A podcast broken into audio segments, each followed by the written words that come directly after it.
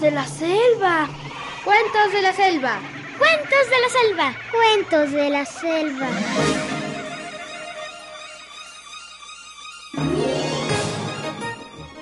Había una vez un lugar donde los animales teníamos voz propia y los hombres eran nuestros amigos. Estas son las historias de cuando los animales hablábamos.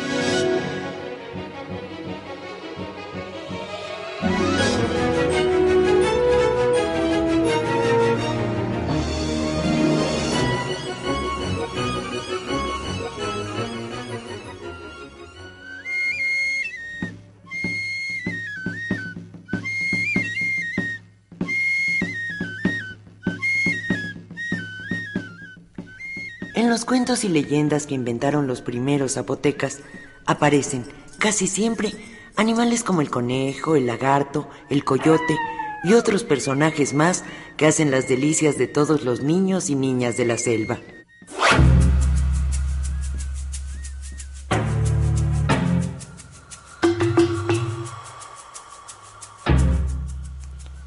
Dios castiga a conejo.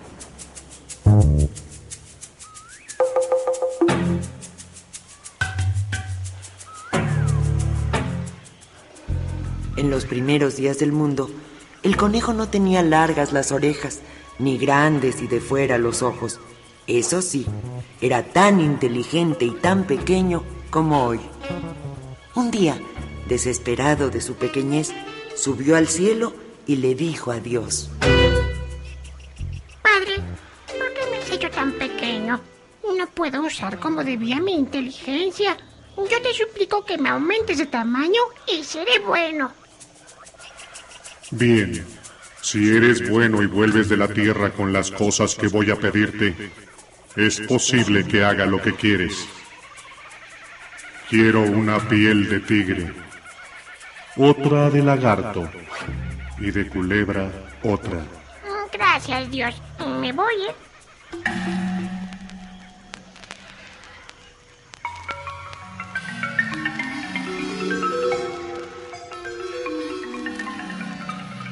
y sin esperar más, bajó a la tierra. Lo primero que hizo fue buscar al tigre y rodó por toda la selva hasta encontrarlo.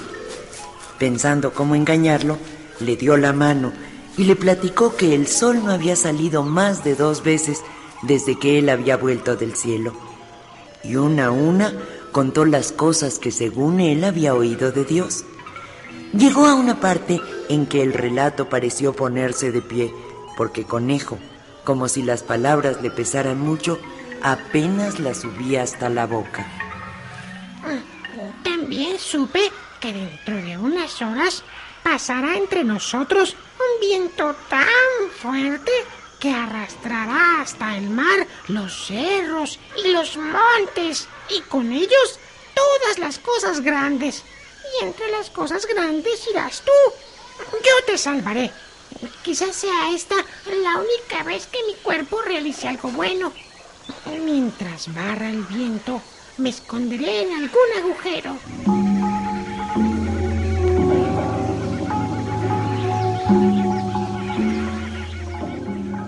El tigre, muy triste, se puso a pensar. Le rodaron unas lágrimas y Conejo, lo mismo que si se hubiera enternecido, le dijo poniéndole una mano sobre el hombro. Yo tengo una manera segura de salvarte. Buscaremos el árbol más grande y más solo y que esté además donde el viento no pegue tan fuerte. Te pondré una reata al cuello y te ataré en su tronco. Mm, pero, pero no hay reata y eh, nosotros no podemos llegar hasta el pueblo. Sí, los hombres no nos quieren, pero de uno de sus platanares robaremos fibras.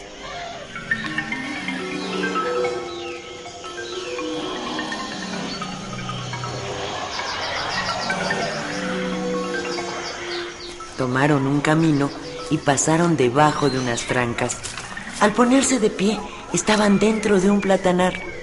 Antes que nadie, Conejo empezó a arrancar fibras, pero tan delgadas que el tigre se vio obligado a decir. Deja que las arranque yo mismo, permíteme. Está bien. y clavó sus garras al tronco y separó anchas fibras hasta obtener muchas. Las juntaron en una madeja y tejieron una reata resistente. Buscaron el tronco más grande y más solo, en un lugar donde el viento pegaba menos. Se la puso al cuello y lo amarró. Bueno, hasta luego. Hasta luego, conejito.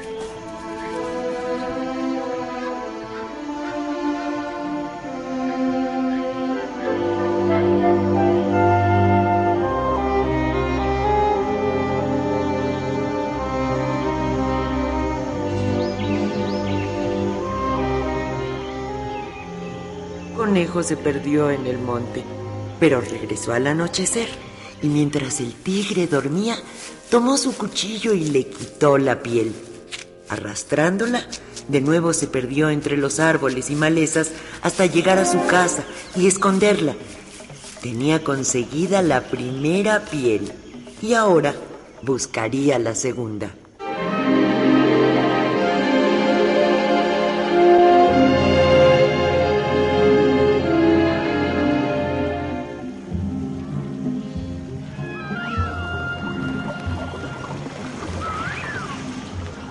Cerca había un aguaje, donde un lagarto era rey sin súbditos.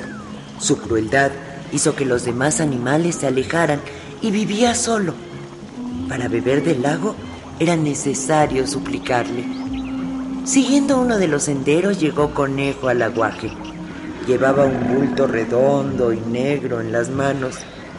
Tenía la mala intención de engañar al lagarto, invitándolo a jugar a la pelota.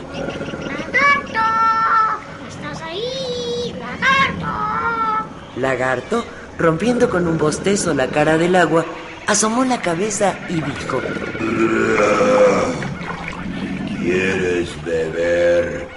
Bebe y deja de gastar tu voz. No, tengo en las manos muchas ganas de jugar y quiero hacerlo contigo. Anda, desabúrrete. Mm, Bueno, Sí, sí, sí. está bien. Lagarto salió a la orilla y empezó el juego. Mientras la pelota dejaba de estar entre sus manos, Conejo pensaba en la oportunidad para pegarle a su amigo. La frente pensó, y al menor descuido le pegó con todas sus fuerzas. ¡Ay, desgraciado! Si en vez de pegarme en la frente, lo hubieras hecho en el nacimiento de mi cola. Habrías matado. Perdón. Y furioso, sin terminar la maldición, se metió en el lago y se fue a su cueva. Mm, con que el nacimiento de la cola, ¿eh? Y rompiendo las hojas secas se perdió por la selva.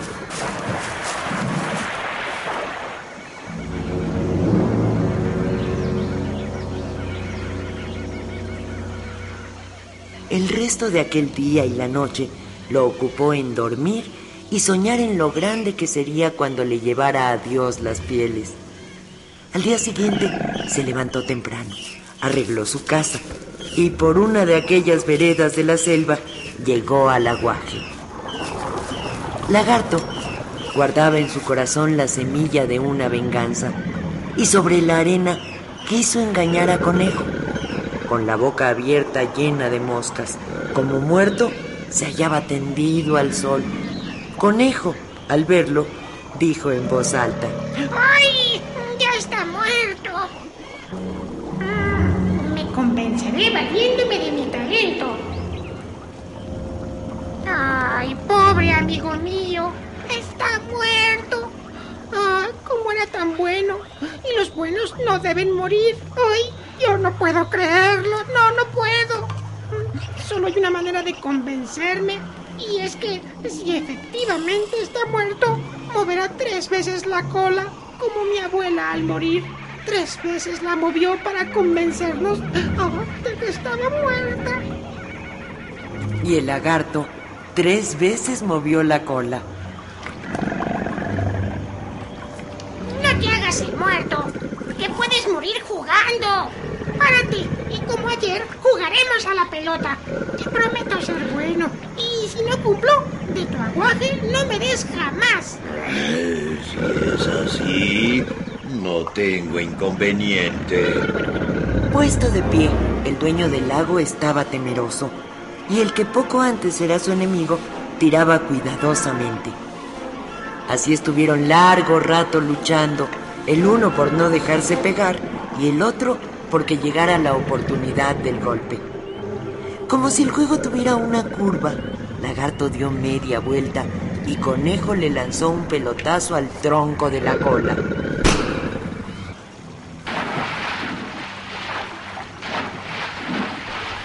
Lagarto se agitó y cuando estaba bien muerto, Conejo le quitó la piel. Con trabajo mayor que las anteriores, la arrastró hasta su casa. No quería dormir y a cada rato frotaba entre las manos la alegría, pero el sueño llegó de puntitas a cerrarle los ojos.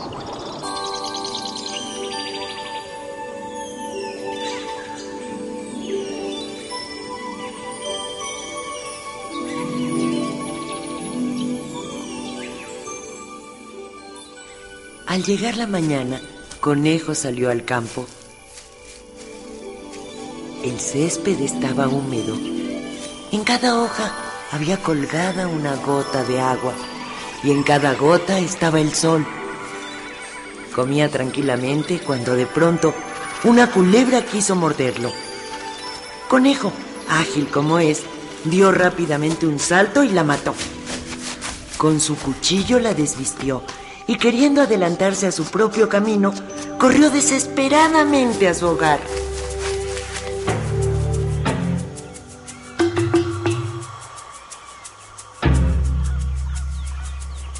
Por la mañana, el sueño de su presencia ante Dios llegó taconeando a despertarlo. Ató las pieles y por las reglas mágicas que poseía, subió al cielo, se puso frente a Dios y le dijo, Aquí están, señor. y le relató cómo las había conseguido. Y dijo por último, ¡Ay, mi grande! Dios lo miró con una mirada sin peso para decirle, No, eso no puede ser. Si siendo tan pequeño eres como eres, ¿qué sería de todo si fueras grande? y tomándolo de las orejas, lo lanzó al suelo y al caer adelantó para defenderse las manos. Y del golpe se le saltaron los ojos y alargaron las orejas. Y volvió a la tierra, con las patas delanteras más cortas, las orejas largas y grandes y de fuera los ojos.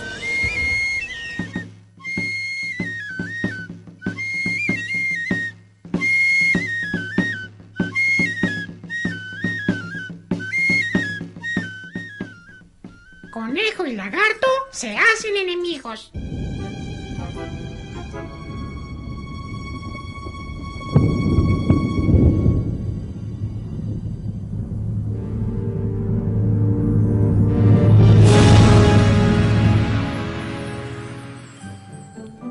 Esta historia hubiese ocurrido en la época en que los días y los meses ya tenían nombres, el mes se llamaría abril. Sucedió lo que sucede en los meses secos del año, que las aguas fueron encogiéndose más y más hasta que en la plana blanca del mar muerto solo había una charca. El agua quiso salirse, pero la detuvo cerca del monte un mangle. Las raíces de este árbol estaban en el aire y el agua a sus pies era honda. Pero el calor persistió y a mediados del mes siguiente la profundidad era menor que una cuarta. Entonces se supo que ahí vivía lagarto, porque atorado entre las raíces del mangle, la mitad de su cuerpo áspero se quemaba al sol. Las raíces del mangle me aprisionan. Este sol me está matando. Ahí habría muerto si el burro no tuviera cuatro piedras por cascos para no quemarse las patas. Nadie que no fuera él pudo haber llegado pisando la brasa blanca donde el lagarto se encontraba, y quien al verlo le dijo, ¿Dónde vas, amigo? Ando buscando un poco de agua dulce desde hace varios días. Quiero atravesar la playa porque he oído decir que del otro lado hay muchos arroyos. Aparta ese pensamiento de tu cabeza. ¿Eh? Sé dónde, aquí cerca, hay bastante agua. Si tú me ayudas a salir de este lugar, en poco tiempo estaremos allá. ¡Manos a la obra! El burro rompió la sujeción en que se hallaba Lagarto y lo apartó de las raíces. Después de tantos días sin comer ni beber, Lagarto no tenía fuerzas para arrastrarse y el burro, con el corazón blando por el llanto de su amigo, se tendió en el suelo. Lagarto se echó sobre las espaldas del burro y empezó a andar.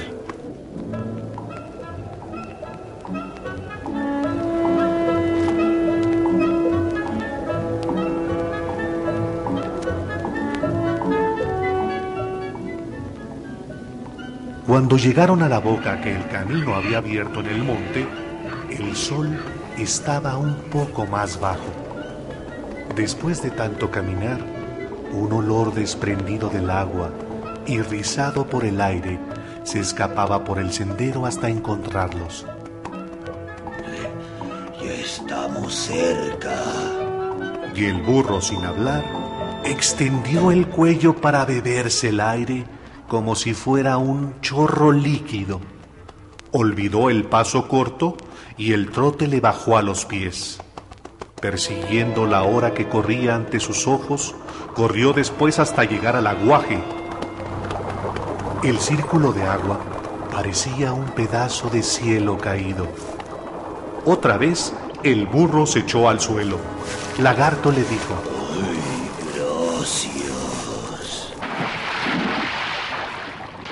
y el agua, como espantada, corrió en ondas a la orilla. El burro también bebió.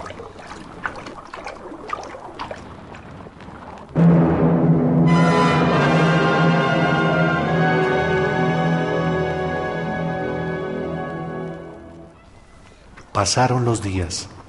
El temor de perderse lo mantuvo cerca. Observó las huellas en torno del agua y el burro se dio cuenta de que todos los habitantes del campo conocían aquel sitio. Desfilaban los animalitos a la hora de más sol a beber agua, pero ni de día ni de noche volvió a ver al lagarto. Un día, a la hora del calor insoportable, el burro se acercó a la orilla del agua y bajo ella esperaba sin moverse, silencioso, a que el burro inclinara la trompa.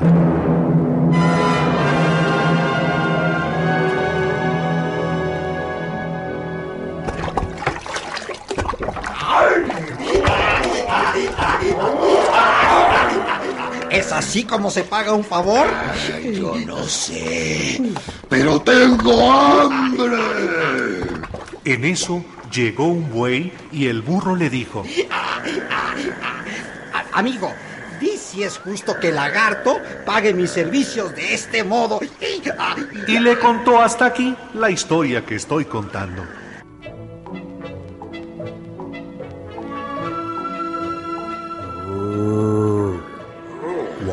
Yo era joven y fuerte, mis amos me quisieron mucho. Mm. Pero ahora que soy viejo, me han arrojado de la casa. Mm, no es justo, pero así sucede. Ya oíste. Era el momento en que los animales se reunían a beber. Así que al ver al caballo, el burro le preguntó, Amigo, di si es justo que me pague mal el favor que me debe.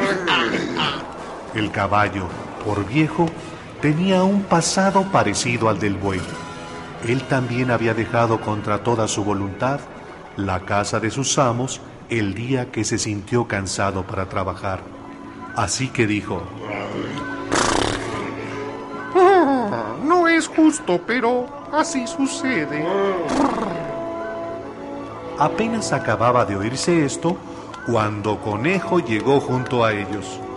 Con una falsa despreocupación bebía el agua. Habló el burro y Conejo dijo cuando dejó de contar. Pregunta si es justo que el lagarto pague con un mal el bien que le hiciste. Ah, si ustedes lo permiten, iré a mi casa para consultar mis libros. Está cerca y antes de que esta saliva se seque, estoy de vuelta. Está bien.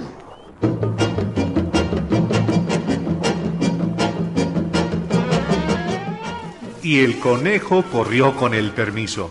Parecía mojada la gota que dejó conejo sobre la arena seca cuando volvió. He consultado mis libros. Ellos dicen que es indispensable que vayamos al lugar de los hechos. Mm, Desde luego, tú tienes razón, lagarto.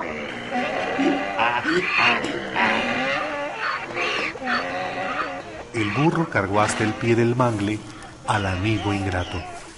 Entre las dos raíces paralelas, Lagarto se acomodó de la manera como lo encontró el burro días atrás. A ver, a ver, a ver, vamos a ver. ¿Allí te encontró? Sí. Pues sí. así que te dejen. No, no, no me dejes. Sáquenme de aquí.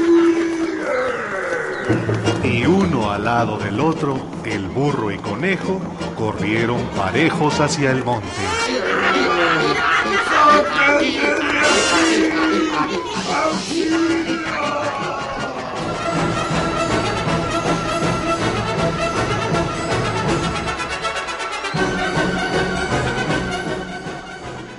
Hoy escuchamos Dios castiga a Conejo y Conejo y Lagarto se hacen enemigos. Leyendas inventadas por los primeros zapotecos en versión de Andrés Enestrosa, escritor oaxaqueño. Actuamos por orden de aparición. Narradora Estela Chacón. Conejo Yamila Tala. Narrador Dios, Tigre y Caballo Jorge Graniel. Lagarto Guillermo Henry. Burro y Buey Rafael Ángel Rocha.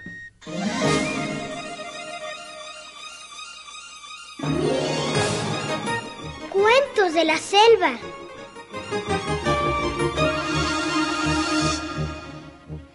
¿Estas fueron las historias? De cuando los animales hablábamos.